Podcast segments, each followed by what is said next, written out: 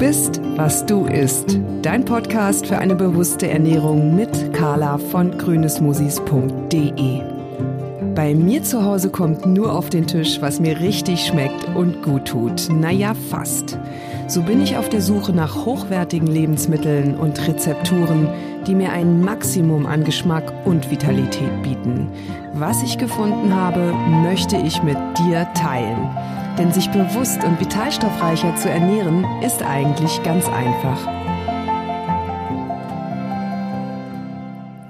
Hallo und herzlich willkommen zu einer weiteren Episode von Du bist, was du isst.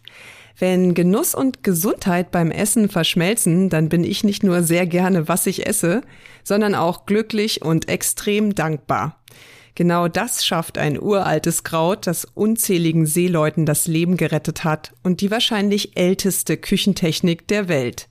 Die Rede ist von rohem Sauerkraut und Fermentation, von der Metamorphose des Weißkohls in ein probiotisches Lebensmittel, das im wahrsten Sinne des Wortes voller lebendiger und gesunder Milchsäurebakterien steckt. Natürlich nicht zu verwechseln mit dem Sauerkraut aus der Dose, das leider hoch erhitzt all die guten Kulturen verloren hat.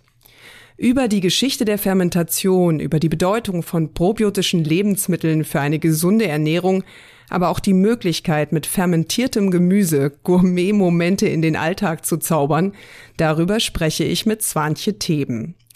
Swantje hat zusammen mit ihrem Mann Martin 2018 die Gute Kulturen GmbH im Norden Deutschlands gegründet. Dort wird unter dem Label Sur, was auf Blattdeutsch sauer heißt, nicht nur das klassische roh fermentierte Sauerkraut hergestellt, so wie es früher Oma und Opa machten, sondern Kraut wird in ganz neuen geschmacklichen Facetten regelrecht komponiert sodass dieses alte, neue und verdammt gesunde Nahrungsmittel Suchtfaktor auslöst. Zumindest bei mir. Dass rohes Sauerkraut gesund ist, wusste ich tatsächlich schon vor dem Gespräch mit Zwantje. Dass Kraut aber so gut schmecken kann, weiß ich seit Sur. Klingt jetzt ganz schön viel nach Werbung, ist es aber nicht, sondern einfach eine Hommage an den gesunden Genuss. Am Ende des Gesprächs verrät Zwanche außerdem ihren, wie sie sagt, Game Changer in der Küche, ein einfaches Rezept, wie du Knoblauch fermentieren kannst. Aber jetzt erstmal ganz viel Freude mit dem Gespräch. Hallo liebes Warnche, herzlich willkommen bei Du bist, was du isst. Hallo, grüß dich Carla. Ja, auf das Gespräch mit dir und damit das Kennenlernen meines derzeitigen ähm, Lieblings-Sauerkraut-Dealers habe ich mich ganz besonders gefreut, denn Tatsächlich lange bevor dieses Gespräch zustande gekommen ist, war ich schon längst süchtig nach eurem Kraut. Und deshalb ist es mir quasi heute eine Ehre, mit dir über die Renaissance des roh fermentierten Sauerkrauts zu sprechen und auch der Frage nachzugehen, warum probiotische Lebensmittel so angesagt sind und vor allem auch gesund sind. Und natürlich möchte ich von dir mehr über eure Produkte erfahren. Ähm, eure Fermentationsmanufaktur die Gute Kulturen GmbH, was für ein schöner und treffender Name, sitzt im schönen Wendland vor den Toren Hamburgs. Magst du kurz beschreiben, wie ihr dorthin gekommen seid und wie ihr vor allem zur Fermentation gekommen seid? Ähm, ein bisschen auch über eure Manufaktur sprechen, weil die ist nach nachhaltigen Kriterien aufgebaut. Das fand ich unheimlich interessant ähm, bei der Recherche über Sur, über die Gute Kulturen GmbH.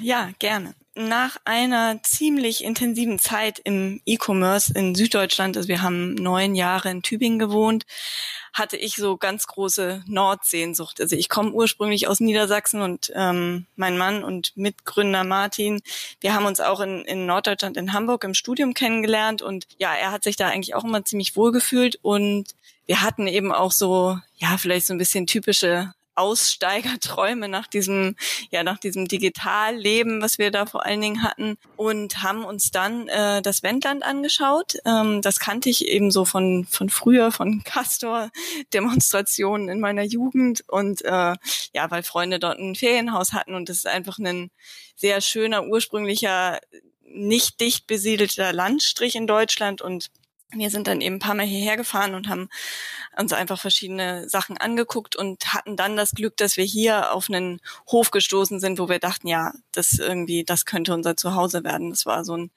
Gefühl, was wir hatten. Hier, hier können wir irgendwie ankommen. Und auch die Mischung von den Menschen hier im Wendland ist eben so, es gibt viele Zugezogene, was für so eine ländliche Region wahrscheinlich eher ein bisschen ungewöhnlich ist. Aus Berlin kennt man das ja, aber ähm, auf dem Dorf ist sowas eben oft nicht so der Fall und das macht es einem irgendwie auch leichter, hier anzukommen.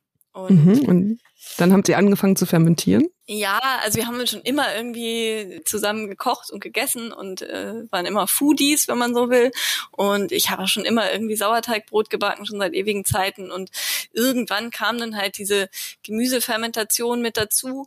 Und ähm, das intensivierte sich hier irgendwie nochmal. Also Martin hatte schon so ein bisschen, als wir hierher gekommen sind, musste irgendwie nochmal ausprobieren, ob in ihm nicht doch irgendwie so ein bisschen Bauer steckt und nicht nur Unternehmer, was er irgendwie vorher war und hat sich hier so richtig im wahrsten Sinne des Wortes geerdet. Und wir haben uns ganz viel mit so ja, mit so traditionellen Küchentechniken nochmal beschäftigt und unter anderem eben auch nochmal sehr intensiv mit der Gemüsefermentation und das ist irgendwie so eine richtige, ja, dann so eine richtige Passion geworden. Genau. Und so kamen wir dann irgendwie irgendwann auf die Idee mit Sur. Und ähm, genau, als es dann um die Frage der Produktionsstätte ging, ja, da war irgendwie auch klar, okay, wir, wir wollen Biogemüse verarbeiten, wir wollen irgendwie gesunde, nachhaltige Lebensmittel produzieren. Das dazu muss auch irgendwie dieser dieser Ort passen. Also das war uns irgendwie auch wichtig, dass das ähm, ja, dass der dann eben auch nach ökologischen Kriterien gebaut wird. Und Martin hat sich da ganz viel so mit so Cradle-to-Cradle-Konzept befasst, also wo es eben darum geht, um saubere Stoffkreisläufe.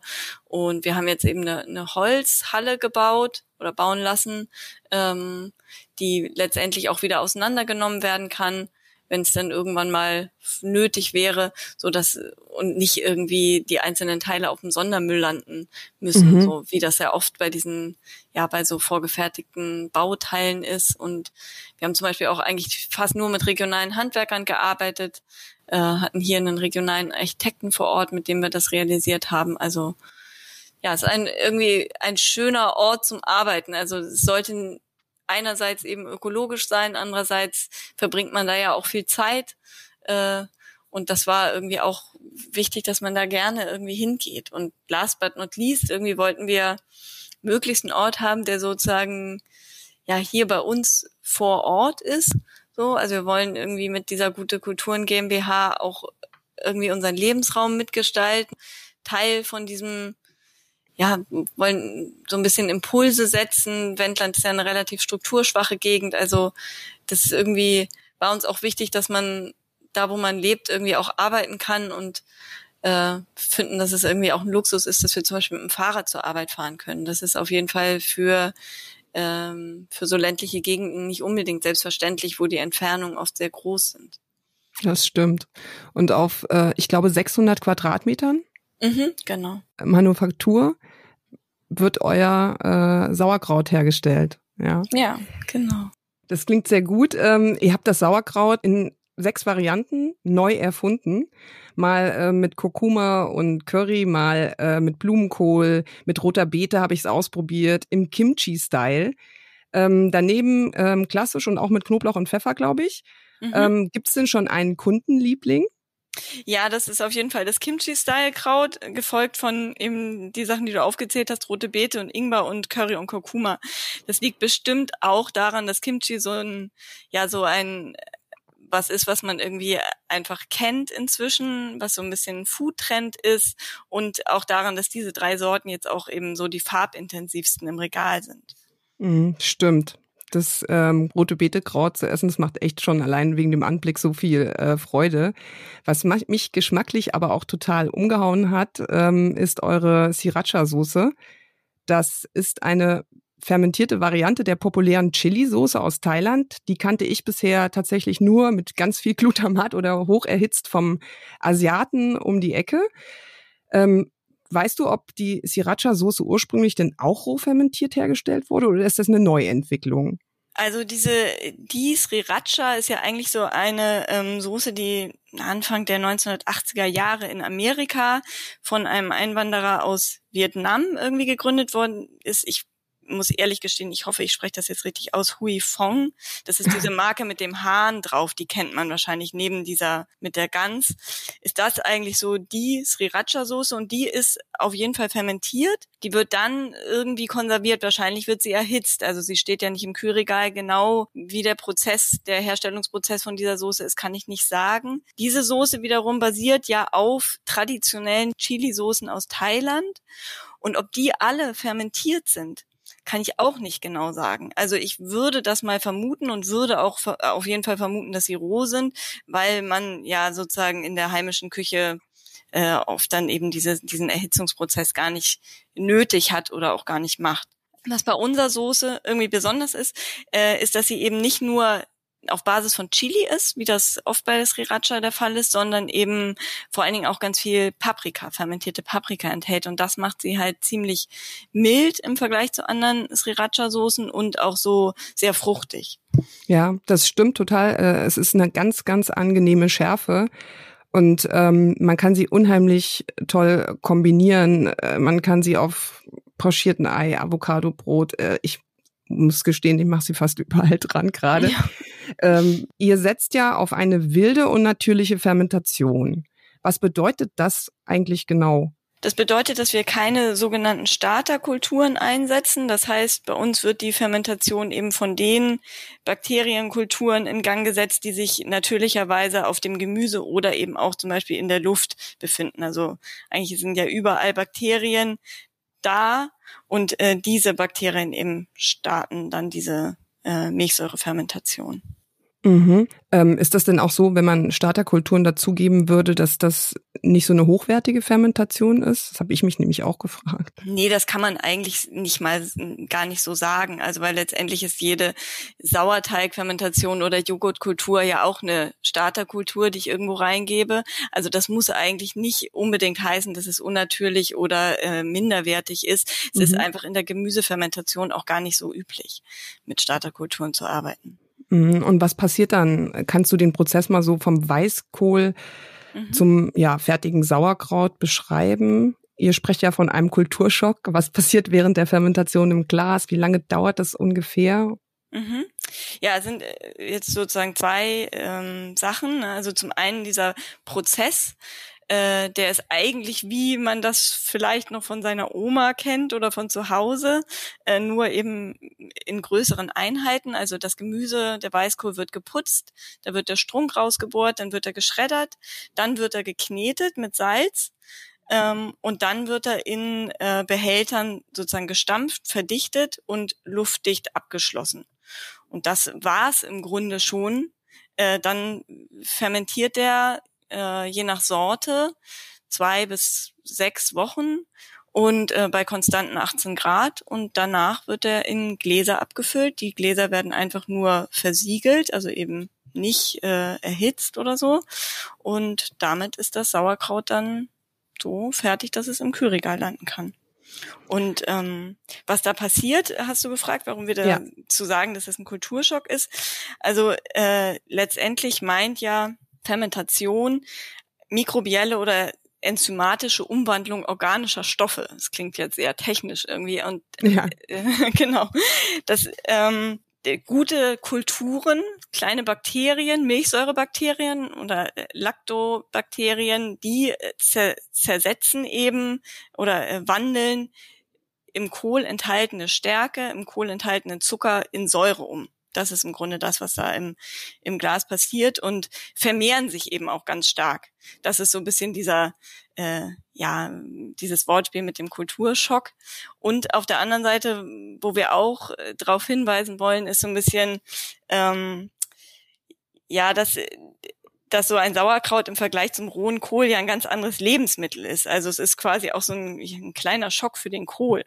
Und ähm, und worauf wir mit diesem Claim Zeit für einen Kulturschock auch hinweisen wollen, ist, dass wir eine neue Betrachtung von Lebensmitteln brauchen. Also, dass wir wieder wegkommen müssen von standardisierten und sterilisierten Nahrungsmitteln hin zu regionalen und in kleinen Strukturen erzeugten lebendigen Essen. Also, das ist so ein bisschen im übertragenen Sinne das, was wir mit Kulturschock meinen.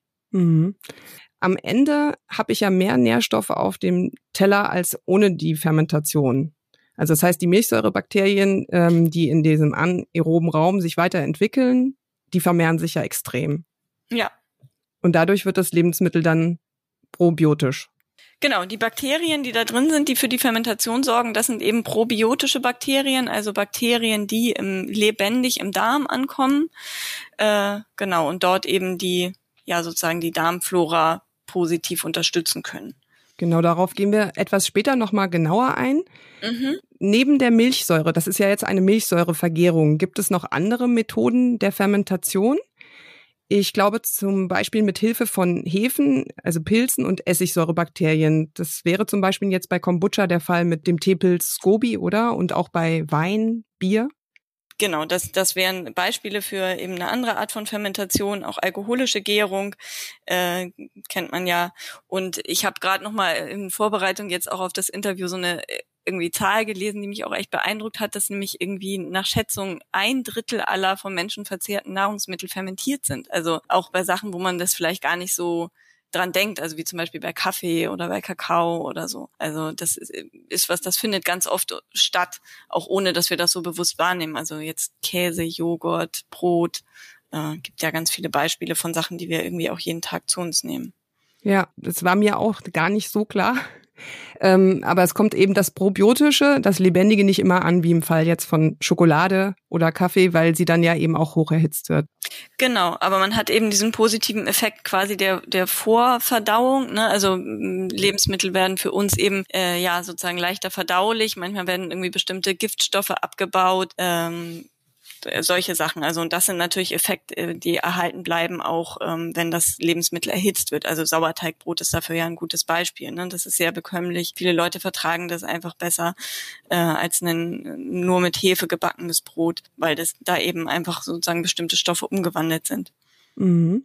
Der beschriebene Kulturschock, wie er das Ergebnis der Fermentation oder den Prozess nennt, hat ja Tradition wir sind jetzt gerade, haben wir schon gesagt, oder hast du gesagt, ein Drittel aller Lebensmittel sind fermentiert und zwar weltweit hat der Tradition.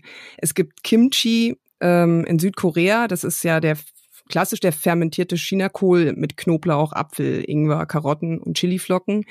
In Island äh, fermentieren sie seit Jahrhunderten Grönlandhai. Das muss eine sehr ähm, herausfordernde geschmackliche, äh, geschmackliches Ergebnis sein. Ja. Auf der Basis von fermentierten Sojabohnen entsteht in Japan Miso-Paste oder der Goldstandard aller Sojasoßen, ähm, die rohe Nama-Tamari-Soße. Die habe ich nämlich in der Suche nach fermentierten Lebensmitteln tatsächlich auch gefunden. Nama steht, glaube ich, für roh auf Japanisch. Ähm, ich glaube, diese Soße, deshalb auch Goldstandard, fermentiert über zwei Sommer lang in Zedernholzfässern. Mhm. Ähm, ist absolut köstlich, äh, auch mal einfach so über einen Salat drüber gegeben. Oder eben in Deutschland Sauerkraut. Zuletzt äh, habe ich mich äh, tatsächlich in milchsauer vergorene Gurken nach polnischem Rezept mit frischem Meerrettich und Knoblauch verliebt. Ähm, das kannte ich so auch noch gar nicht. Mhm. Ähm, ganz anders als so die Gewürzgurken, mit denen man so äh, zuerst Bekanntschaft macht. Ähm, weißt du ungefähr, wie und wann das mit der Fermentation angefangen hat? Sind fermentierte Lebensmittel Zufallsentdeckungen, weil man Gemüse oder Fisch irgendwo vergessen hatte, sie wieder entdeckte und bemerkte, dass man sie noch essen kann? Da habe ich irgendwie schon viele verschiedene Sachen zugelesen. Also ich habe schon gelesen, dass die Fermentation die älteste Kulturtechnik überhaupt ist, also der Nahrungsmittelzubereitung, dass sozusagen schon äh, Jäger- und Sammlerkulturen, einfach wenn sie auf Raum zum Beispiel gestoßen sind, wo es ganz viele Früchte gab, die sie nicht alle direkt essen konnten, dass man die eingegraben hat, markiert hat, die Stelle, und dann, wenn man irgendwie nach einer gewissen Zeit wieder dort vorbeikam, die ausgegraben hat, gegessen hat. Das äh, finde ich relativ und einleuchtend. War. Ja, genau. Also das finde ich sehr einleuchtend, weil man ja auch zum Beispiel im Tierreich äh, das kennt, dass ähm, Tiere jetzt vergorene Lebensmittel essen und auch immer wieder essen, jetzt nicht nur einmalig, sondern dass das quasi zu deren festen äh, Nahrungsmitteln zählt. Da kann man sich vorstellen, dass das mit Sicherheit beim Menschen nicht anders war. Ähm, dann gibt's natürlich diese äh, Theorien darüber, dass einfach Lebensmittel stehen gelassen wurden, dass man dann irgendwie durch Zufall entdeckt hat, äh, dass, dass die irgendwie ganz gut noch schmecken oder dass man das irgendwie noch gut verträgt oder wie auch immer. Also ich, ich äh, finde plausibel, dass das irgendwie so eine Kombination war aus Zufallsentdeckung und dann eben aber auch so einer kulturellen Weiterentwicklung, dass man dann irgendwie bestimmte Techniken, die man aus einem Bereich schon kannte, auf einen anderen Bereich angewendet hat. So, das scheint mir ganz einleuchtend. Ja, und dann war es einfach eben eine geniale Konservierungsmethode jenseits von Kühlhäusern, Kühlschränken. Ne? Genau, das ist ja jetzt eher so eine Erfindung der modernen Zeit. Also ja, das kann man sich schon vorstellen, dass das für die Menschen quasi eine sehr wichtige Technik war, irgendwie um das Überleben zu sichern. Ja, und das Überleben hat ja dann äh, Sauerkraut ähm, auch so, ich im 18. Jahrhundert äh, hat Sauerkraut eine ganz besondere Bedeutung bekommen für die Schifffahrt, weil man herausgefunden hatte, glaube ich, dass eben Sauerkraut gegen Vitamin C Mangelerkrankungen hilft, also Skorbut, ja. Das war damals, glaube ich, die Haupttodesursache für Seeleute. Und ja. weißt du was darüber? Ja, also in, so ein schottischer Arzt hatte das äh, irgendwie im Gefängnis herausgefunden, dass äh, Zitronensaft und Sauerkraut eben dort gegen eine gegen diese Skorbutkrankheit bei Gefangenen äh, half und davon hatte James Cook gehört und hat dann eben Sauerkraut und Zitronensaft mit auf seine Weltumsegelung genommen, mit dem Erfolg, dass bei ihm keine oder nur extrem wenig Matrosen an Skorbut starben. Und vorher war das, glaube ich, oft eine Dreiviertel oder so der Besatzung von diesen Schiffen, die irgendwie nicht mehr zurückgekommen sind. Und man wusste zwar noch nicht, dass es Vitamin C-Mangel war, aber man hatte eben die Erkenntnis, dass das einfach gegen dieses Skorbut hilft. Ja. Man dachte wahrscheinlich, es ist die Säure, ne? Also und ähm, im Vorgespräch hast du ja auch gesagt, dass diese Säure etwas was ist, was die Menschen für sich früh entdeckt hatten, dass sie das essen können, also dass ihnen das gut tut, oder? Ja, also ähm, ist man eben quasi evolutionär auf diese Säure gepolt, weil diese sauren Lebensmittel sichere Lebensmittel sind. Also das ist ja das, was man sich zunutze macht bei der Fermentation, dass die, dass die Nahrungsmittel nicht verderben, weil pathogene Keime eben in diesem sauren Milieu nicht überleben können. Und von daher klingt für mich sehr plausibel, dass der Mensch quasi eine Vorliebe hat für diese sauren Nahrungsmittel, weil sie eben sicheres Nahrungsmittel signalisieren. Mhm. Also meine erste Begegnung mit Sauerkraut war tatsächlich die aus der Dose als warme Beilage zu Kassler oder Schweinebraten. Hat auch ganz okay geschmeckt, aber da war garantiert nichts mehr lebendig. Was ist denn da mit der ältesten Küchentechnik passiert? Also warum nur noch hocherhitztes Kraut oder hocherhitzte Misopaste genauso? Kombucha habe ich, glaube ich, so in den 2000er Jahren kennengelernt. Ich weiß gar nicht mehr, wie die Marke damals hieß. Äh, stand, glaube ich, äh, in irgendwelchen Drogeriemarkten im Regal. Eingelegte Gurken habe ich eben schon erwähnt. Also ich kannte sowas äh, fermentiertes äh, oder milchsauer vergorene Gurken kannte ich nicht. Kannte nur die Gewürzgurken mit ganz ordentlich viel Zucker versetzt. Wusste man denn in den 80er und 90er Jahren nichts über die probiotische Bedeutung? Also, oder was ist da passiert? Warum, warum verschwand sowas Hochwertiges? Ja, finde ich eine total spannende Frage. Ist wahrscheinlich so ein interessantes soziologisches Thema. Also ich könnte mir vorstellen, dass das so verschiedene Entwicklungen waren. Also dass man einerseits ja sozusagen im 18., 19. Jahrhundert irgendwie Bakterien identifiziert hatte als, ja, als, oder entdeckt hatte als etwas, was den Menschen irgendwie krank macht, dass man da so ein, infolgedessen irgendwie so ein negatives Bild von so Bakterien entwickelt hat. Ja, und Keimen generell. Ne? Genau, Keimen generell. Ja, dass man andererseits eben auch so ähm, ja segensreiche Entdeckungen gemacht hat, wie Hygienemaßnahmen, Medikamente, auch Impfungen, ähm, die ja jetzt dem, dem Menschen auch viel sozusagen geholfen haben. Also mhm. Menschen starben auf einmal nicht mehr an Krankheiten, wo man früher irgendwie einfach sozusagen nichts tun konnte, auch äh, gerade Kinder oder so. Von daher hatte das ja oder auch die Pasteurisierung als Technik hatte ja auch viel Positives. Also auch, auch das war ja sozusagen eine Errungenschaft, ähm, dass äh, kostbare Vorräte sozusagen nicht mehr verderben konnten. Und ich könnte mir halt vorstellen, dass das einerseits auch dazu geführt hat, ähm, dass diese solche Techniken auch als Allheilmittel betrachtet wurden. Also dass insgesamt denke ich, dass so die Mitte des 20. Jahrhunderts, also du hast ja so die 80er Jahre angesprochen, aber auch schon in der Zeit vorher eben ja eine ziemlich technikgläubige und fortschrittsgläubige Zeit war. Ne? Also so nehme ich das wahr, dass, dass man eigentlich äh, gedacht hatte, okay, mit, mit unseren Entdeckungen und Erfindungen können wir eigentlich alles irgendwie besser machen. Ja. Und ähm, dass das vielleicht dazu geführt hat, ja, dass solche traditionellen Methoden irgendwie so ein bisschen rückständig und unmodern auf die Menschen gewirkt haben. Keiner hat mir seine Kleidung selbst genäht, keiner hat mir Gemüse im Garten gezogen, außer vielleicht irgendwie so ein paar äh, äh, grüne Aussteiger oder so, sage ich jetzt mal. Also das ist vielleicht so ein bisschen einfach in äh, darum auch in Vergessenheit geraten, auch deswegen, weil die Menschen ja auch oft ein sehr hartes Leben hatten. Ne? Und dann war das vielleicht äh, in dem Moment, wo man dann eben solche Techniken zur Verfügung hat, auch eine Erleichterung. Und ja. Also das wäre für mich so eine Erklärung, äh, wieso das so ähm, ja so ein bisschen in, in, in Vergessenheit, Vergessenheit geraten.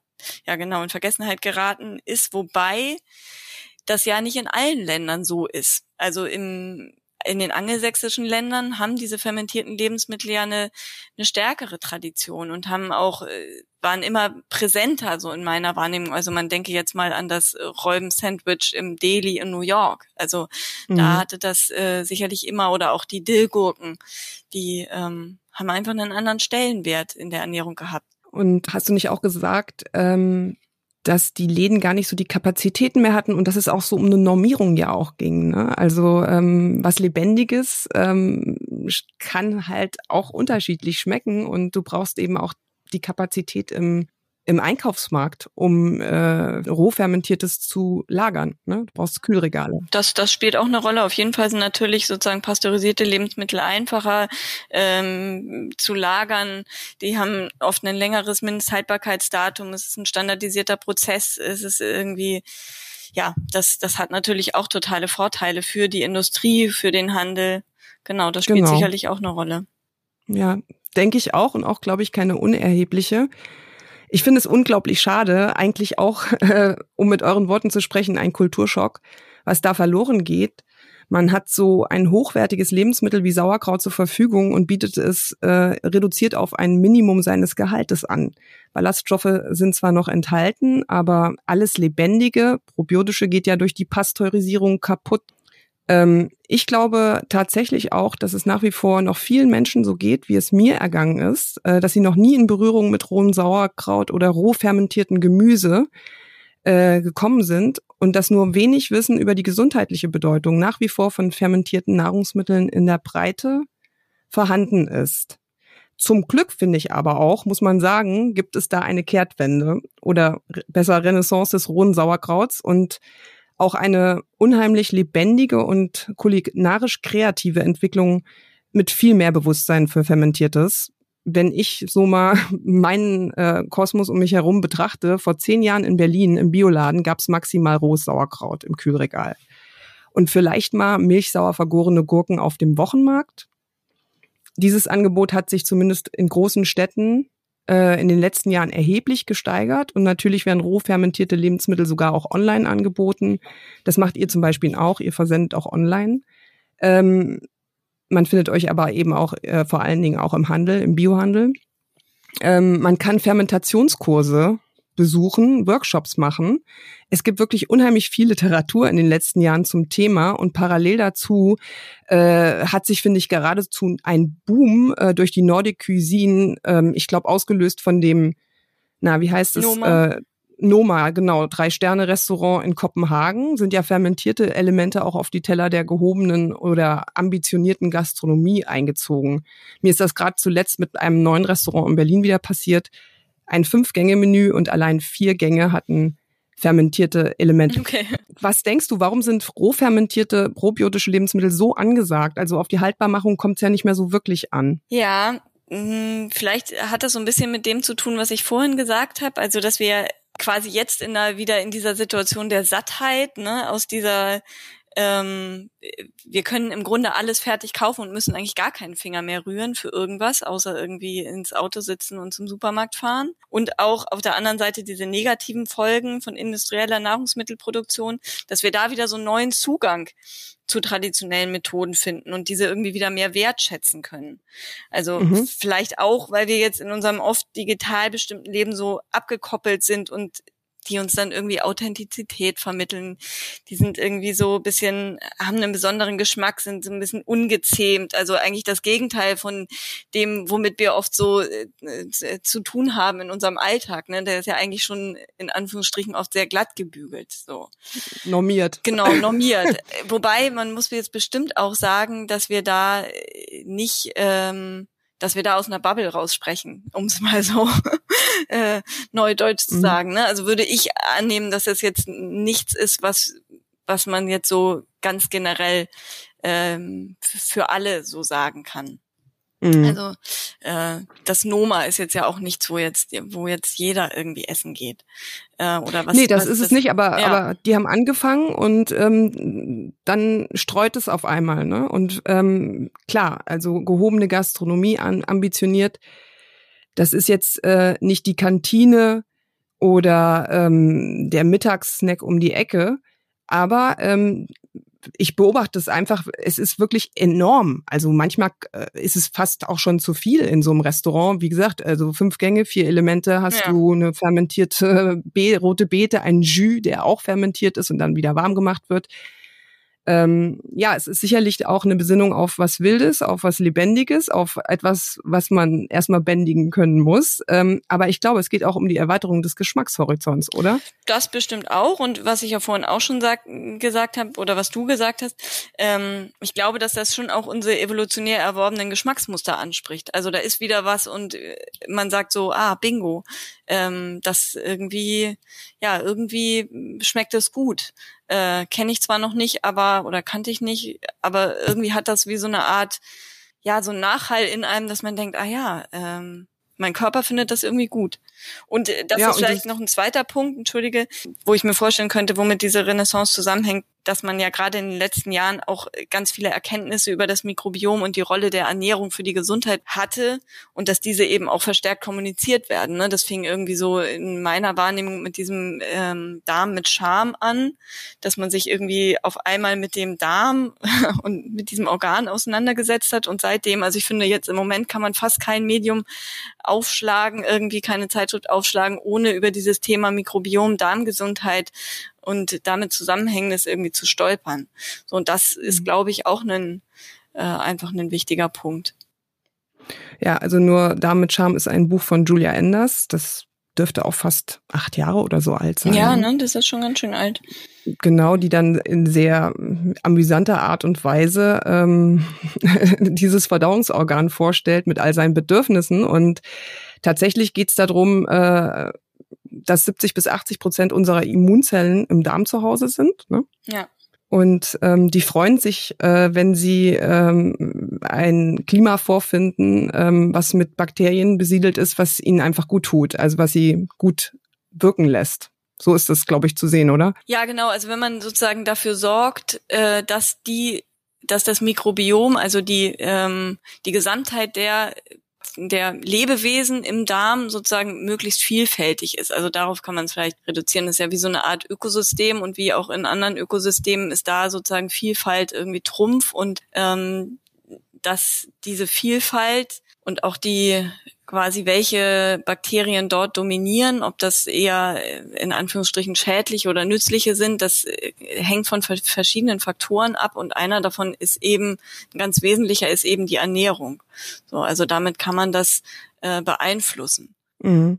Ähm, was ja auch noch passiert ist, das hattest du zu Beginn schon gesagt, ähm, als du den Fermentationsprozess beschrieben hast, äh, es findet eine Umwandlung eigentlich auch in höherwertige Lebensmittel mit ne-, mehr Nährstoffgehalt oder anderem Nährstoffgehalt statt. Ich glaube, bei der Milchsäurefermentation entstehen ja auch B-Vitamine. Mhm. Dann werden ähm, problematische Pflanzenstoffe abgebaut. Zum Beispiel jetzt bei Kohl ist es, glaube ich, manche Menschen haben Probleme mit Goitrogenen oder Goitrogenen oder bei Sojabohnen mit Lektin, Phytinsäure ähm, und dadurch wird es auch, glaube ich, bekömmlicher, oder? Genau, ja. Genau. Was mir noch eingefallen ist, ich glaube, was so ein bisschen das Comeback vom Sauerkraut von Fermentierten und der Säure macht, ist, ist auch eine tolle Möglichkeit für Vegetarier und vor allen Dingen auch Veganer ist, mehr Geschmack auf den Teller zu bringen, oder? Ja, also da würde ich immer sagen, eigentlich ist das nichts, was nur Vegetarier und Veganer betrifft. Ich glaube, so ein bisschen dieses roh fermentierte, dass man das so assoziiert mit vegetarischer und veganer Ernährung, ist so ein bisschen die Frage mit Vitamin B12. Da gibt es die Theorie, dass äh, roh fermentiertes Gemüse eben Vitamin B12 enthält, was ja sozusagen ein was man ja supplementieren muss als äh, Veganerin. Ähm, und das ist aber eben sehr, also ich sag mal so vorsichtig, sehr, sehr strittig. Also ich glaube mhm. irgendwie, dass das heute auch als überholt gilt. Das ist, glaube ich, so ein bisschen der Grund, wieso man das oft so ähm, auf diese Ernährung quasi beschränkt, weil ich glaube eigentlich, dass die Vielfalt auf dem Teller äh, allen sozusagen zugutekommt und vielleicht, ich glaube, dass oft die Menschen, die sich vegetarisch oder vegan ernähren, meistens sowieso zu einer großen Zahl sich schon sehr auseinandersetzen mit dem, was sie da auf ihrem Teller haben und oft ne, auch eine hohe Vielfalt haben. Also von daher, äh, das tut fast jedem äh, fast jedem gut und also nicht zuletzt ist ja so, dass in der in der äh, modernen westlichen Ernährung was wir ja alle viel zu wenig haben, sind Faserstoffe. Und das betrifft gerade eben nicht unbedingt die, die Vegetarier und Veganer, sondern das betrifft eben gerade auch die äh, fleischessenden Menschen. Mhm. Aber ich meinte es auch gar nicht so unbedingt in Bezug auf die gesunde ähm auf die gesundheitliche Bedeutung von probiotischen Lebensmitteln. Da bin ich total bei dir, dass ähm, Vegetarier, Veganer sich wahrscheinlich viel mehr damit auseinandersetzen, oder wobei ich jetzt hier auch keine Schubladen öffnen nee. möchte, aber ich finde es halt total, es ist einfach geschmacklich. Ähm, würde ich denken, wenn ich Vegetarier bin oder, oder Veganerin bin, dann ähm, könnte mir ab und an was fehlen. Rein ja, geschmacklich. Du meinst jetzt vielleicht so und, vor allen Dingen so Umami-Geschichten? Genau. Ganz genau. Ja, das, ja, das könnte natürlich sein. Also wobei, wie gesagt, ich, ich würde fast sagen, das ist so ein, eine Geschmackskomponente, die eigentlich fast überall ähm, ergänzend gut dazu passt. Also wie du schon gesagt hast, wir kennen halt äh, Sauerkraut ja auch als gekochte Beilage zum, vor allen Dingen zu Fleischgerichten. äh, und da passt das Rohe auch. Ich, ich, ich kann das selber nicht aus eigener Erfahrung sagen, weil, weil ich kein Fleisch esse. Aber äh, genau, also ich würde behaupten, es passt auf jedes herzhafte Gericht eigentlich super ergänzt das irgendwie um eine Geschmackskomponente. Aber ich weiß, worauf du raus willst. Also vielleicht ist es so, dass man oft dieses ähm, den Ausschluss von bestimmten Lebensmittelgruppen damit assoziiert, dass man weniger Auswahl hat. So. Äh, ja, und dann hat, mhm. man eben mit diesem fermentierten Gemüse auf einmal wieder eine Komponente mehr. So. Mhm. Wobei ich glaube, in der Praxis stimmt das eben oft nicht. Also, dass, dass man wenig Auswahl hat äh, oder dass, dass wenig ausgewählt wird. Ich glaube, fast egal, welche Ernährungsweise ich bevorzuge irgendwie oder habe, ähm, ich kann da immer sehr eingeschränkt oder sehr vielfältig sein. Ja, aber es ist natürlich auch vielleicht eine sehr einfache Möglichkeit. Ne? Um, äh, wenn ich ähm, fermentiertes äh, zu Hause habe, um einfach sehr schnell äh, meinen Teller ähm, wirklich geschmacklich ähm, aufzuwerten. Ja, also so geht genau. mir. Ich bin, ja. ähm, ich bin eigentlich, ich esse alles, aber mit einem sehr großen Fokus einfach auf pflanzenbasierte Ernährung, weil mir das einfach extrem gut schmeckt und ähm, bei mir passt es halt echt auch überall drauf. Ja, Genau, es und, geht mir auch so. Und so ein Schliff. Ja. ja. Genau, also ich, ich, oft ist es eben auch einfach so ein, ähm, ja, diese Ergänzung von einer Geschmackskomponente, darüber hatten wir im Vorwege auch schon gesprochen, ähm, dass man oft beim Kochen eben so, ja, es ist oft diese, dieses Zusammenspiel von den Geschmacksrichtungen süß, sauer, irgendwie salzig, äh, bitter und äh, das oft in einer Speise sozusagen die komplementäre Geschmacksrichtung einfach einen, ja, einen Kick bringt. Also wie man das so weiß, oft ist irgendwie der Tropfen Zitronensaft an einem Dip oder an einer Suppe einfach irgendwie das, was es nachher zu einem, ja, zu einer sehr leckeren Suppe macht, ne? Ja. Und so geht das irgendwie mit dem, mit dem Sauerkraut geht mir das auch so. Wie gesagt, also süchtig gemacht, äh, erfolgreich. Glückwunsch. Sehr schön. ähm, würdest du sagen, dass denn der regelmäßige Verzehr von roh fermentierten Nahrungsmitteln zu einer gesünderen Ernährung beitragen kann? Also verfügst du über eigene Erfahrungen? Isst du täglich Fermentiertes? Genau, also ich esse das jeden Tag. Ich habe natürlich auch irgendwie viele äh, Sachen in diese Richtung gelesen, wie das halt so eine Sache ist mit Studien. Ich, ich kenne auch jetzt irgendwie diverse Bücher, die diverse Studien zitieren, die das belegen. Ich würde da immer sozusagen vorsichtig sein. Ich bin selber keine Ärztin, habe keinen medizinischen Hintergrund, aber ähm, also so nach meiner persönlichen Erfahrung ist das auf jeden Fall so. Es gibt auch, ich habe dazu auch, oder sagen wir so, ich habe nichts Gegenteiliges auch nicht gelesen. Ähm, dass man, dass es sozusagen ungesund sei, habe ich wirklich noch nirgendwo gehört. Das ist ja immer schon ein starkes Indiz dafür, dass, dass das dann sozusagen auch äh, stimmt, was diese anderen Studien eben sagen. Die, ja, da gibt es relativ viele inzwischen, die darauf hindeuten, dass diese ähm, ja, probiotischen Bakterien in rohfermentierten Lebensmitteln unsere, ähm, unser Immunsystem, unsere Darmflora irgendwie positiv beeinflussen können. Und also ich war jetzt seit, weiß ich auch nicht wie lange, nicht mehr erkältet. Äh, also ich meine da irgendwie sozusagen auf jeden Fall einen Effekt zu spüren und was für mich, das hast du ja auch schon angesprochen mit diesem süchtig machen.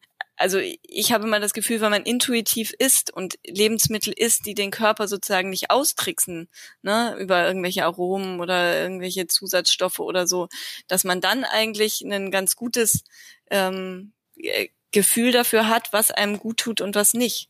So. Und wenn mein Körper regelmäßig nach diesem Lebensmittel verlangt, ähm, dann ist das für mich eigentlich ein ganz starkes, äh, ganz starkes Indiz dafür und es mir eben auch gut bekommt, ne, in der Folge. Also wenn ich einfach sozusagen danach mich äh, sehr wohlfühle und mein Körper mir auch in der Folge sozusagen, wenn ich da in mich reinhorche, signalisiert, ja, das hat mir gut getan. Ähm, weiß nicht, wie dir das geht, aber ich, ich kenne das sehr gut, dass wenn man irgendwie was isst, was manchmal gut schmeckt, aber man hinterher so ein ja so ein Körpergefühl hat, dass einem sagt so okay, kann man jetzt mal machen, aber muss man jetzt nicht jede Woche machen. Muss erst mal drei Stunden schlafen. Genau, muss man erst mal drei Stunden schlafen oder so, dann ist das irgendwie, das, das isst man irgendwie mit, dieses, dieses Körpergefühl. Also so geht mir das auf jeden Fall. Und das ist sicherlich auch was, was man lernt irgendwie im Laufe des Lebens. Und also das hatte ich mit 18 bestimmt nicht. Ähm, ja. So. Und das ist sicherlich auch was, was sich verändert über die Zeit. Aber also da, da glaube ich, ähm, ja, oder das hat sich für mich auf jeden Fall so, ich esse das jetzt schon so viele Jahre. Verlangt denn dein Körper richtig danach? Ja, also, weil, also ich habe das, ja. ich, ich bin so eine, es hätten, wenn man mir das irgendwie vor 15 Jahren oder vor 20 Jahren gesagt hätte, dass ich irgendwann mal ähm, Knoblauch, Sauerkraut auf Humusbrot zum Frühstück essen würde, dann hätte ich gesagt, äh, nee. Also damals war ich immer so, ich habe jahrelang irgendwie so Müsli mit Obst und Joghurt gegessen zum Frühstück. Das war irgendwie so, ich war immer so eine süße Frühstückerin und irgendwann hat sich das eben, hat sich das umgestellt so, und jetzt ist das ganz oft so, gerade auch im Sommer, irgendwie, und wir sind ja hier auf dem Land und haben auch einen großen Garten und auch viel Obst im Garten und so. Und dann denke ich oft so, ach, morgen, morgen esse ich mal wieder ein Müsli zum Frühstück. Und dann sitze ich da vor meinem Müsli und denk so, hm, und wo ist mein Krautbrot? Und dann kann ich eigentlich immer nur ein kleines Müsli essen und muss auf jeden Fall noch ein Brot mit Kraut irgendwie dazu essen, weil, weil ich richtig so einen Jeeper darauf habe. Also aber das sind wahrscheinlich auch die ähm, ja die angesiedelten Bakterienstämme, die einfach sagen so Swanche, fütter mich bitte. Also ich denke, es ist so, weil, ja. weil wenn du sehr viel mir also diesen dieses Entzugsgefühl kennt man ja, wenn man sagt, okay, ich mache jetzt mal zuckerfrei. Die melden sich ja äh, wie auf Bestellung äh, und sagen, so, ich hätte jetzt gerne Lust auf Zucker. Und ich denke, dass dieses, dieser Jeeper auf ähm, Lebensmittel, auf bestimmte Lebensmittel damit zusammenhängt, dass man eben kleine Mitbewohner hat, die eben sagen, so, ich möchte was zu essen haben, weil sonst überlebe ich nicht oder ich reduziere mich. Ja, also das äh, empfinde ich auch so. Also für mich ist das auch eine gute Erklärung, was da sozusagen meinen Appetit irgendwie mitbestimmt. Also es sind sicherlich auch immer noch andere Faktoren, aber äh, da glaube ich auch ganz äh, stark dran. Ja, es ist auf jeden Fall, finde ich, ziemlich fantastisch, was, ähm, wenn man die Fermentation betrachtet, was die Natur und der Mensch sich da einfallen lassen haben oder gefunden haben, mit Hilfe von Bakterien und Pilzen einfach natürliche Nahrungsmittel haltbar zu machen, ja, geschmacklich facettenreicher und zusätzlich auch noch gesünder. Ähm, in diesem Fall äh, sind Keime auf jeden Fall nicht die Feinde des Menschen, sondern eher die Freunde. Das ist auch in der, äh, überhaupt in der Vorbereitung dieses Gesprächs mit dir ein Aspekt, den ich sehr beachtenswert finde und der mich auch zum Denken in andere Richtungen angeregt hat. Keime tun nicht nur Schlechtes, sondern auch Gutes. Und die Frage ist immer, wann die Symbiose von Mensch und Keim nicht mehr funktioniert. Aber das ist echt ein ganz anderes Thema. Aber ja. ich wollte es nur mal bemerken. Nee, auf jeden Fall. Das ist mir auch aufgefallen, als ich mich auf das Gespräch vorbereitet habe. Gerade ähm, auch bei dieser Frage, die du vorhin gestellt hast, über wieso sind diese Sachen so in Vergessenheit geraten oder haben vielleicht sogar einen schlechten Ruf oder so. Also das finde ich auch eine ja. total spannende Frage, ähm, was das so, ja, was da an kulturellen Entwicklungen dahinter steckt sozusagen und auf ganzer Linie irgendwie, aber das ist wirklich ein anderes Thema. Ist ein anderes ja. Thema, aber wie gesagt, ne, Mensch und Keim können ja. miteinander leben. Ja, müssen sogar. Ähm, du bist ja bei Sur unter anderem zuständig ähm, für die Rezeptideen, also wie man eure Fermente in die tägliche Ernährung am schmackhaftesten integriert und so Genuss und Gesundheit auch ganz einfach kombiniert. Ich würde dazu gern noch ein paar Fragen stellen. Mhm. Und zwar erstmal ganz allgemein ähm, wie viel fermentiertes Gemüse kann ich täglich essen? Also gibt es da was zu beachten? Also so eine äh, Faustregel gibt's da, glaube ich, nicht. Also wenn man damit anfängt, dann würde ich schon empfehlen oder so ähm, sozusagen langsam zu starten. Also erstmal ein bis zwei Esslöffel äh, zu einer Speise, die man irgendwie kennt und die man schon gut verträgt. Also zum Beispiel auf einen Käsebrot oder was man jetzt äh, immer gerne isst, äh, ist einfach drauf zu tun oder zu einer Kartoffelsuppe oder in die Bowl oder was auch immer und einfach in sich reinzuhorchen und zu gucken, irgendwie bekommt mir das gut, äh, schmeckt mir das gut, vielleicht verschiedene Sorten auszuprobieren, was schmeckt mir gut ähm, und was man grundsätzlich sagen kann, ist ja, dass diese probiotischen Bakterien aus fermentiertem Gemüse, die eben lebendig im Darm ankommen können, die können sich nicht dauerhaft da ansiedeln. Das heißt, mhm. die, ähm, ich muss die sozusagen immer wieder zu mir nehmen. So, das heißt, es ist etwas, das man am besten täglich und in kleineren Mengen äh, sozusagen zu sich nimmt, als irgendwie einen riesen Batzen einmal in der Woche. Aha. Und was auch noch dazu kommt, das finde ich das Schöne auch an an so Kraut, ich habe immer das Gefühl, eigentlich kann man das nicht so richtig überdosieren, wenn man auf sich hört beim Essen. Das ist ähnlich wie bei einem, wie bei einem Roggen-Vollkornbrot. Das ist auch schwierig, davon viel zu viel zu essen. Ne? Das ist so, das sind einfach so Lebensmittel sozusagen, bei denen der Körper irgendwie gut funktionieren kann, wo man irgendwie, wenn man so ein bisschen äh, in sich reinhorcht, dann sagt der Körper irgendwann, okay, jetzt bin ich satt. Oder wie wenn man irgendwie einfach rohe Äpfel isst. Ich sag mal so, also mehr als drei Äpfel auf einmal wird echt schwierig. Ne? Also obwohl die sicherlich irgendwie total gut sind und alles, aber da sagt der Körper dann auch irgendwann so, okay, jetzt habe ich genug Apfel. Ähm, und so geht es mit dem Kraut auch. Und das ist sicherlich sehr unterschiedlich unterschiedlich so von Mensch zu Mensch. Worauf ich hinaus wollte eigentlich ist, äh, es kann sehr verdauungsförderlich sein. Ja, genau, das ist auf jeden Fall das. ja, genau, deswegen eben der Hinweis sozusagen, vorsichtig zu starten, einfach erstmal genau. ein, zwei Sachen zu etwas dazu essen, gucken, wie bekommt mir das irgendwie und dann auch da haben wir ja auch so einen Gewöhnungseffekt auch Faserstoffe spielen da sicherlich auch eine große Rolle. Also das sind ja unheimlich ähm, faserstoffreiche und auch präbiotische Lebensmittel, dieses Sauerkraut. Ne? Also das heißt, die mhm. liefern nicht nur probiotische Bakterien, sondern auch Präbiotika, also wiederum Futter für die guten Bakterien in unserer Darmflora. Und das muss äh, sozusagen dafür braucht man halt auch die entsprechende Darmflora, die das dann irgendwie verstoffwechselt. So und äh, die muss man sich, wenn man vorher irgendwie, sage ich mal, extrem faserstoffarm gegessen hat, vielleicht auch erstmal wieder ein bisschen äh, ranzüchten. Ja, und wenn man eben äh, von heute auf morgen mit einer großen Schale Sauerkraut startet, vor allen Dingen, wenn man ähm, Sauerkraut von euch isst, kann man schlecht aufhören zu essen. Deshalb der Hinweis. Also das kann die Verdauung sehr ähm, aktivieren. Mhm. Also es ist für Menschen auch toll, ähm, mit probiotischen Lebensmitteln zu starten, die zum Beispiel nicht so eine gut laufende Verdauung haben. Mhm. Du hast jetzt eben gesagt, ähm, wir haben jetzt gesagt Probiotika, Präbiotika, da muss ich ja an Antibiotika denken. Ähm, das bringt mich auch auf die Frage, ab und an passiert es ja, dass man eine Antibiotikatherapie verordnet bekommt. Ähm, kann man denn dann eigentlich auch Sauerkraut und Co. Ähm, zum Darmaufbau essen? Also sind fermentierte probiotische Lebensmittel nicht sogar vielleicht effektiver als jetzt diese Probiotika-Pulver aus der Apotheke, die, finde ich, ziemlich grauselig schmecken und auch teuer sind? Beim Thema Krankheit, da würde ich sagen, immer mit dem behandelnden Arzt oder der behandelnden Ärztin irgendwie besprechen, weil da so ein ganz wichtiger Punkt ist, dass man möglichst irgendwie Vertrauen hat äh, in diese Behandlung, was auch immer man da macht und was auch mhm. immer man sozusagen hinterher macht. Aber ich würde auf jeden Fall sagen, dass es ergänzend immer eine gute Idee ist. So ähm, ja, weil diese Stämme eben auch sehr vielfältig sind, ne, die in dem im Sauerkraut sind. Also, aber ob das jetzt der alleinige Aufbau sein kann, da würde ich mich immer sozusagen irgendwie mit jemandem besprechen, der da äh, sozusagen mhm. einen anderen Background hat. Ja, es ist ja auch ganz interessant, ne? Antibiotika, also heißt ja im Prinzip gegen das Leben, mhm. Antibios, ne? Bios das ja. Leben äh, Probiotika äh, für das Leben und Präbiotika, also davor ist dann eben das Futter, was du eben schon gesagt hast. Also mhm, so kann man ja. sich das eigentlich auch ganz gut merken. Ja. ja. Eine Sache, die ich auch ansprechen möchte, ist das Thema Histamin, weil ich weiß, fermentierte Nahrungsmittel enthalten zum Teil viel Histamin.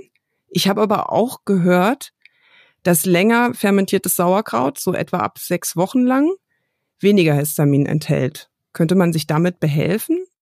Wenn man jetzt Histamin unverträglich ist oder Probleme hat? Da kenne ich eigentlich genau die gegenteilige Theorie. Okay, gut, du bist die Expertin. Also weil Histamin entsteht ja aus dem Abbau von Histidin, ne? Das ist eine Aminosäure, die in Lebensmitteln vorkommt. Und dieser Abbau sozusagen, der ist eben, den machen eben manche auch manche Milchsäurebakterien. Also deswegen entsteht eben in äh, Lebensmitteln dieses Histamin dann in fermentierten Lebensmitteln. Also äh, vor allen Dingen viel Histidin, also diesen Ausgangsstoff haben eben proteinreiche Lebensmittel, also zum Beispiel ähm, tierische Produkte oder auch Hülsenfrüchte, genau. Und eben entsprechend sind Fermente mit tierischen Bestandteilen, also zum Beispiel fermentierte Milchprodukte, Käse, äh, oder auch fermentierte Hülsenfrüchte oder zum Beispiel auch das klassische Kimchi, was ja mit Fischsoße ist, äh, eben auch histaminreicher. Und mhm. je länger Zeit die Bakterien haben, ähm, das Histidin umzuwandeln, umso mehr Histamin entsteht auch. So, okay, also genau, genau andersrum. Genau andersrum, soweit ich das weiß. Und es ist eben auch so, dass äh, quasi fermentiertes Gemüse eben von fermentierten Produkten relativ im Vergleich zu anderen fermentierten Produkten eben relativ wenig Histamin hat. So und dann oft auch ganz gut vertragen wird, gerade wenn man es in Kombination zu histaminarmen äh, Lebensmitteln isst oder auf jeden Fall auch ohne Alkohol, weil das ist ja sowas, man kennt das oft, dass die Leute sagen, oh, Rotwein und Parmesan oder so, ne? Rotwein und Hartkäse dann irgendwie, da geht dann gar nichts mehr, weil der im, der Alkohol im Körper sozusagen die enzymatische Umwandlung von dem Histamin blockiert. Mhm, okay. Also das muss man eben auch individuell sozusagen für sich anschauen, testen, testen. was ja. man da verträgt. Manchmal ist das ja auch keine statische Sache. Also einmal Histamin irgendwie empfindlich, immer Histamin empfindlich, wobei es gibt da eben ja auch richtige Unverträglichkeiten. Ähm, aber wenn man da eben vielleicht nur so eine Sensibilität hat, dann denke ich, kann man schon immer mal wieder auch probieren und auch in Kombination probieren. Mhm. Gut. Ähm, wie kann ich denn Sauerkraut, äh, fermentiertes Gemüse in meine tägliche Ernährung so kulinarisch einbinden? Also wie und zu was isst du denn am liebsten fermentiertes? Genau, habe es ja gerade schon gesagt. Also Humusbrot für mich auf jeden Fall so ein, äh, so ein täglich in meiner Ernährung. Nein, grundsätzlich passt es wirklich zu allen eigentlich allen herzhaften Gerichten. Also so, man kann es aufs Brot legen, natürlich aufs Brötchen, äh, so ein Esslöffel Kraut auf die Suppe, auf den Salat, ähm, in die Bowl, wenn man jetzt ein bisschen an neuere Nahrungsmittel vielleicht denkt, irgendwie in Wrap, auf dem Burger, äh, einfach zu Rührei. Man kann auch prima irgendwie ein bisschen Kraut mit pürieren in einem Dip oder in einer Salatsoße. Das sind eigentlich alles so. Das ist auch eine super Idee genau Sachen, wo man das so auch vielleicht gerade für Kinder oder so ein bisschen mit rein schummeln kann, in Anführungsstrichen. Also ich habe sogar schon, du bist ja jetzt irgendwie die Smoothie-Expertin, man kann das ja auch äh, sogar mit in einen Fruchtsmoothie machen, wenn man jetzt nicht, nicht gerade eine Sorte mit Knoblauch und Pfeffer zum Beispiel hat, aber mit unserem, wir haben ja auch so eine ganz pure Variante oder auch dieses rote Beete, Ingwer-Sauerkraut habe ich auch schon in den, in den Beeren-Smoothie mit reingemixt. Auf jeden Fall. Also auch das geht ja. sogar. Da haben wir tatsächlich ja. auch mal ein, äh, ein, Rezept entwickelt, das hieß Krautrocker oder das heißt Krautrocker, weil ähm, es ist ein Detox-Smoothie und da ist genau die Idee. Ne? Du hast probiotisches, zum einen aus dem Sauerkraut, mhm. aber eben auch Blattgrün, was mit reinkommt. Und dann haben wir es, glaube ich, kombiniert mit Limette und Ananas. Und so ist eigentlich ein, also ein grüner Smoothie entstanden, der überhaupt nicht nach Sauerkraut jetzt geschmeckt hat, sondern ja. einfach äh, unheimlich gut ausbalanciert. Genau, und mhm. für Kinder ist es auf jeden Fall eine gute Idee, sie so ranzuführen. Ähm, äh, meine Tochter mag zum Beispiel gerne so eine Art Wraps, also das, wo sie dann selber entscheiden kann, was kommt da rein und dann findet sie das Kurkuma-Kraut von mhm. euch echt ganz großartig. Also damit bin ich total glücklich, weil diese klassische Sauerkraut-Variante war etwas, was ich ihr nicht so nahe bringen konnte. Allerdings gibt es da einen mhm. Tipp. Ähm, wenn du Sauerkraut äh, mit ein bisschen Leinöl ein bisschen Leinöl dazu gibst, finde ich, ähm, können, kann mhm. dieses Nussige aus dem, aus dem Leinöl ähm, womöglich störende Elemente des Sauerkrauts, also auch geruchlich, irgendwie gut neutralisieren. Und das ist etwas, was man gut so ja. zwei, drei Gabeln essen kann, wenn man damit anfangen möchte. Also erstmal mit der ganz einfachen Variante. Ja, das glaube ich sofort. Also was ich auch gerne mache, ist so ein äh, Joghurt oder so mit drunter mischen irgendwie für, oder vielleicht auch gerade so ein, ein bisschen was äh, noch mit ein bisschen mehr Fett. Also ich zum persönlich mache gerne irgendwie so eine Mischung aus äh, Tahini und Sojajoghurt, dass ich mir unter das Kraut mische, wenn ich das so pur esse, weil das eben so ein bisschen das mhm. milder mhm. macht. Und das ist für Kinder auf jeden Fall eine gute Idee, da irgendwie so ein bisschen was Fetthaltiges drunter zu mischen, was diese Säure so ein bisschen der Säure so ein bisschen die Spitze ja, nimmt, sag ich ja, mal. Ja, genau. Ja. Ähm, kann man denn Fermentiertes auch ähm, aufwärmen oder ist dann alles kaputt? Also man kann es aufwärmen, also diese probiotischen Milchsäurekulturen gehen so bei 47 Grad irgendwie, wir sterben die ab, dann habe ich eben sozusagen den Vorteil nicht mehr, aber ich habe natürlich noch alle anderen Vorteile, ne? also äh, die der besseren Verdaulichkeit, die Ballaststoffe, auch nennenswerte Vitamin C-Gehalte, das bleibt erhalten. Und ich denke mir auch immer, es schmeckt auch einfach lecker. So eine Sauerkraut-Quiche zum Beispiel ist total lecker oder auch irgendwie so Kimchi-Pancakes schmeckt einfach mega wow. gut ähm, und kann man auch einfach mal machen. Also man kann dann ja immer noch dazu irgendwie ein bisschen rohes Essen, wenn man das haben möchte oder auch mit unserer roh fermentierten Soße, die du ja vorhin auch schon angesprochen hast, sich darüber halt auch noch ein bisschen äh, probiotische Kulturen holen. Ja. Ähm, was ist mit Sauerkrautsaft eigentlich? Also den gibt es zum Beispiel ja auch, äh, ich glaube, im, in, in, bei Drogeriemärkten oder im Bioladen, aber es ist auch hoch erhitzt, ne? Und da ist auch nichts lebendig eigentlich mehr. Aber ähm, ich finde, Sauerkraut kann man ja auch ganz gut mit einem äh, Entsafter oder Slow Juicer auspressen und sich so einen kleinen Shot auch machen. Die bietet ihr ja auch an. Ja, grundsätzlich ist natürlich irgendwie diese die Lake vom Sauerkraut oder so Sauerkrautsaft oder auch irgendwie Quass, äh, was man ja kennt so aus fermentierter rotem Beete oder Brottrunk. Natürlich alles, wenn die nicht erhitzt sind, alles Methoden, um sich diese probiotischen Bakterien, diese Milchsäurenkulturen irgendwie zuzuführen. Ich persönlich bin äh, ich, ich esse das meistens lieber, aber ich glaube, es ist wichtig, da sozusagen für jeden Geschmack und für jeden Rhythmus, jeden Lebensrhythmus, jede Lebenssituation irgendwie sozusagen das Richtige zu finden. Ne? Weil ich kann mir gut vorstellen, dass es viele gibt, ähm, für die das eben ein, super ist, wenn man da sich so einen kurzen Shot irgendwie sozusagen äh, nimmt, wenn man es eilig hat oder wenn man irgendwie auswärts essen gehen muss, mittags oder wie auch immer, ähm, oder es einfach ergänzt oder ja, das kann sich auch immer mal von Lebenssituation zu Lebenssituation ändern oder manche mögen das ja auch lieber. Also so. Also ich mag es total gerne, diesen, äh, diesen, genau. diesen salzigen, ähm, würzigen Shot. Also äh, finde ich großartig auch. Genau, und also wirklich, ich beschäftige mich jetzt ja auch schon irgendwie lange mit, mit so Ernährung, auch persönlich und eine der meiner wichtigsten Erkenntnisse ist irgendwie, dass das halt nicht für jeden alles und für jeder alles immer passt und gleich sein muss. Also wir haben unterschiedliche Körper, wir vertragen unterschiedliche Sachen unterschiedlich gut und am besten findet jeder irgendwie seinen Weg und seine ähm, seine Sorte oder seine Quelle dieser probiotischen Bakterien, ähm, die er gerne regelmäßig isst, weil ich glaube, das ist der Schlüssel, dass man es gerne regelmäßig zu sich nimmt. Ja, so. Genuss und äh, Geschmack zusammen ja. äh, bringt und Gesundheit, also finde ich auch. Nur dann wird man es auch über einen längeren Zeitraum oder äh, sozusagen dauerhaft machen. Ne? Also es nützt ja nichts, wenn ich mir jetzt irgendwie jeden Tag meine drei Gabeln äh, Kraut äh, reinquäle, in Anführungsstrichen, weil ich irgendwie gelesen habe, dass das gut ist, wenn ich auf der anderen Seite vielleicht eben jemand bin, der das in anderer Form am liebsten zu sich nimmt oder so. Mhm. Also da muss man, glaube ich, für sich seinen Weg finden. Oder genauso wie für mich ist es jetzt halt jeden zum Frühstück mein Humusbrot. Ähm, mein Mann isst irgendwie nicht so gerne Humus, der isst sein Kraut halt irgendwie anders. Der isst es halt mittags vor allen Dingen auf dem Salat. ihr sagt ja auch, ihr habt das Sauerkraut oder neu erfunden. Sauerkraut klassisch, so wie wir es kennen, äh, schmeckt einfach auch mal ganz anders. Ne? Es ist aufgewärmt, es ist viel milder auch von der Säure. Die Milchsäurebakterien sind nicht mehr enthalten, es ist, glaube ich, nur noch Milchsäure da.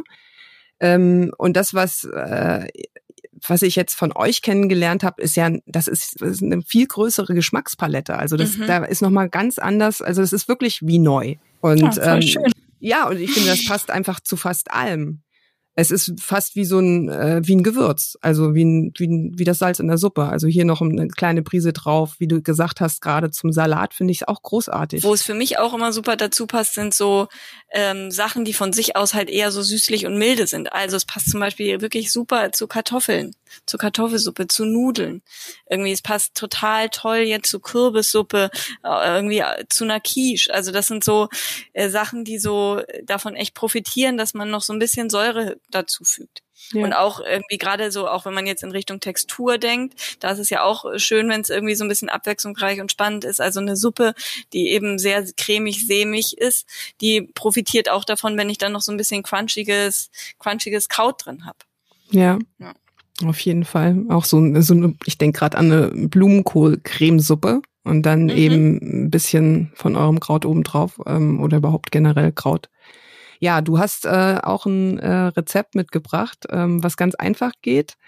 Es ist äh, fermentierter Knoblauch, richtig? Das hört sich jetzt erstmal wild an, aber ähm, ich ja. kenne nur schwarz, diesen schwarzen Knoblauch. Ähm, mhm.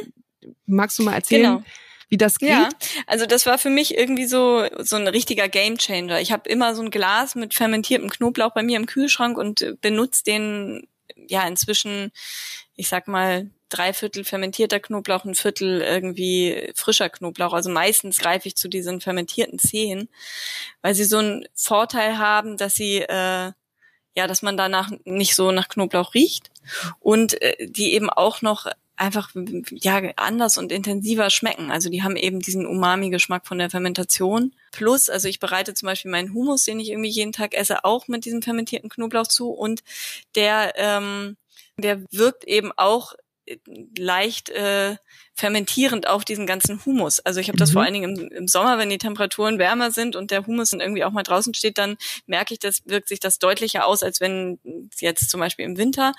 Der bringt richtig sozusagen diese probiotischen Milchsäurekulturen auch in den Humus und ich habe das Gefühl, dass mir der Humus deswegen auch eben besser bekommt als sowieso schon. Mhm. Ähm, genau, also das ist so ein, finde ich, echt ein simples Rezept, irgendwie, was einem ja, was ganz viel Geschmack und äh, ganz viel ja, und es eben auch möglich macht, zum Beispiel auch in eine Salatsauce oder in einen Dip auch einfach ein bisschen probiotische Bakterien zu bringen, indem man einfach so eine Knoblauchzehe da reinpresst. Ja, und vor, vor allen Dingen für all die, die wirklich gerne Knoblauch so aufs Brot essen und ja. sich das immer ja. verkneifen, weil sie wissen, ja. Äh, dass man einfach unheimlich danach riecht. Und dazu brauchst du einfach nur ähm, Knoblauch, äh, ein Glas und dann. Genau, man braucht eben ein, ein Glas, äh, man braucht eine entsprechende Menge an Knoblauch. Also am Ende äh, sollten die, ja, sollte das Glas nicht so riesig sein. Ähm, dann schält man sozusagen die Knoblauchzehen einfach, äh, tut sie in dieses in dieses hm, Glas rein und äh, setzt eine dreiprozentige Salzlake an. Das heißt, auf um, 1000 Milliliter Wasser, also auf einen Liter Wasser macht man 30 Gramm Salz, rührt das eben ein, bis das Salz sich auflöst und gießt dann irgendwie das, das Salzwasser auf den Knoblauch. Mhm. Also der der sollte eben ganz bedeckt sein. Und dann braucht man entweder äh, so ein Glasgewicht oder man kann diese äh, tief, äh, Tiefkühl, wie sagt man, sagen Frischhaltebeutel, äh, Gefrierbeutel, das ist das Wort, was ich suche, Gefrierbeutelmethode. Jeder hat so Gefrierbeutel wahrscheinlich zu Hause, die ähm, tut man in das Glas, stülpt quasi den Rand von dem Gefrierbeutel über den Glasrand, äh, macht einen Gummiband darum und füllt dann in diesen Gefrierbeutel Wasser. Mhm. Und da, dadurch drückt das Gewicht dann eben den Knoblauch unter die Lake. Und dann stellt man das einfach hin. Ich stelle das immer bei uns irgendwie oben auf den Kühlschrank. Ähm, nach meiner Erfahrung ist das ziemlich temperaturtolerant. Also ich habe das schon im Sommer gemacht, schon im Winter gemacht, äh, achte da eigentlich auf nichts groß.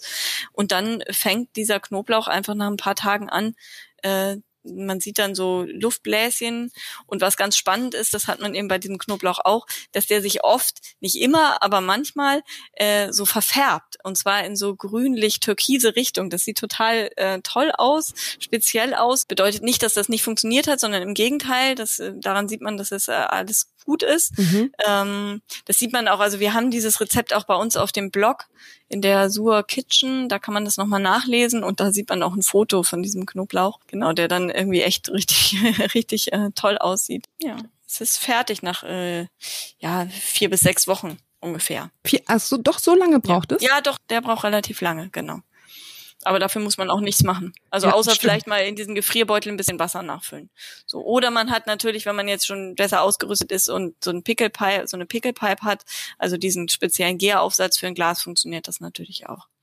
Das Knoblauchrezept werde ich auf jeden Fall in den Beschreibungen zu dieser Podcast-Episode verlinken und natürlich auch euren Shop, Shop und die Sur-Produkte, über die wir gesprochen haben.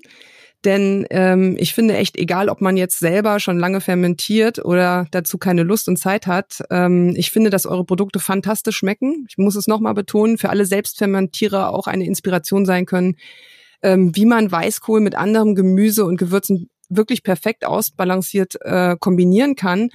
Und ich wiederhole mich, unbedingt Sriracha-Soße zu Hause testen. Ja, schön, vielen Dank. Ich glaube, ihr versendet einmal wöchentlich, ist das richtig? Ja, genau. Aktuell versenden wir einmal wöchentlich mittwochs, weil natürlich wir irgendwie sozusagen die Produkte gekühlt versenden müssen und am Mittwoch können wir irgendwie gut sicherstellen, dass die dann äh, auch bis zum Wochenende sozusagen bei den Kunden und Kundinnen ankommen.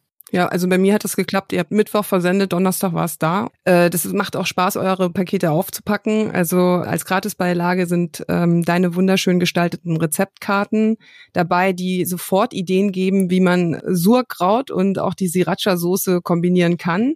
Die hat man dann gut griffbereit. Das ist, glaube ich, ein DIN, A, DIN A6-Format. Die kann man mhm. sich gleich in der Küche aufstellen. Ja, und für alle, die jetzt bestellen wollen, hast du außerdem einen Gutscheincode mitgebracht, mhm. mit dem man auf die erste Bestellung einen Rabatt von 10% bekommt. Auch diesen Gutschein findet man in den Beschreibungen zu dieser Podcast-Episode. Mhm. Und ansonsten, ich möchte nochmal darauf hinweisen, kann man so Produkte in vielen Bioläden und Biomärkten kaufen. Ne? Unter anderem bei Dents, Biocamping. Genau, in genau, Berlin bei LPG. Genau. Ja, genau. Also und das äh, empfehlen wir natürlich auch, dass es einfach schön ist, wenn man die bei sich im, irgendwie im Bioladen des Vertrauens kauft, vielleicht auch nochmal danach fragt, ob die da schon verfügbar sind oder ob man die bestellen kann, wenn sie da noch nicht im Kühlregal stehen. Äh, weil natürlich auch der Versand von gekühlten Lebensmitteln jetzt nicht unbedingt der allerbeste Weg ist, äh, um an diese Lebensmittel zu kommen. Das ist ja relativ aufwendig. Ähm, genau, und vielleicht aus ökologischer Hinsicht auch besser, das irgendwie vor Ort zu kaufen. Aber klar, wenn man das irgendwie bei sich im Laden nicht findet oder der nächste Laden x Kilometer weg ist, dann äh, ist das natürlich auch sinnvoll, es zu bestellen. Und dafür haben wir auch unseren Shop irgendwie und freuen uns auch über jede Bestellung und äh, da sozusagen unser Kraut in die Lande zu schicken. Den Kulturshop. Genau. Ähm, ja, ich glaube, da wären wir fast ähm, am Ende unseres Gesprächs. Hast du noch etwas, was du mitgeben möchtest oder was wir vergessen haben jetzt zu thematisieren? Nö. Nö, ne? Also Nö. ausgiebig über, über die Vorteile von fermentierten Lebensmitteln gesprochen und warum die so angesagt sind. Ähm, ja, wenn nicht, dann möchte ich dich nämlich abschließend fragen, du bist, was du isst. Wer bist du, liebes ja, Manche? Bestehe ich wahrscheinlich zur Hälfte aus Humus. Ich hab's das, das hätte mein Mann jetzt auf jeden Fall gesagt. Ähm, nee, es, Du magst so gerne Ja, ich Humus? mag sehr gerne Humus. Ich äh, esse überwiegend pflanzlich und eigentlich keine stark verarbeiteten Lebensmittel, irgendwie so wie Weißmehl oder raffinierter Zucker, aber jetzt gar nicht irgendwie so aus der, weil ich mir das irgendwie total verbiete, sondern einfach, weil ich vollwertige Lebensmittel einfach lieber mag. Mhm. Ich bin kein, kein Fan von Verzicht, aber für mich äh, ergibt sich das irgendwie so aus meiner, aus dem, was ich einfach gerne mag. Ähm, ja, bin eine Gemüse, Gemüselover. Ähm, vielfältig möglichst irgendwie. Ich äh, liebe liebe das, was man heute als Bowl bezeichnet, ähm, einfach sozusagen verschiedene Sachen, die äh, man noch im Kühlschrank hat, irgendwie zu kombinieren zu einem extrem leckeren Essen mit einem irgendwie mit einem leckeren Dip und Kraut dazu und dann bin ich bin ich glücklich. Ja, das ist ein äh, schönes Ende. Ähm, dann möchte ich mich ganz herzlich bei dir für das Gespräch bedanken, für diesen wunderbaren Ausflug in den, ich würde sagen, einzigartigen und sehr faszinierenden Mikrokosmos der äh, Fermentation, da wo sich Genuss und Gesundheit verbinden. Ja. Vielen Dank, Swantje. Vielen Dank, Carla, dass ich, äh, dass ich dabei sein durfte und äh, einen schönen Tag dir. Dankeschön. Das war Du bist, was du isst, dein Podcast für eine bewusste Ernährung mit Carla von grünesmosis.de. Schön, dass du dabei warst. Vielen Dank und bis zum nächsten Mal bei Du bist, was du isst. Damit du keine weiteren Episoden verpasst, abonniere einfach den Podcast.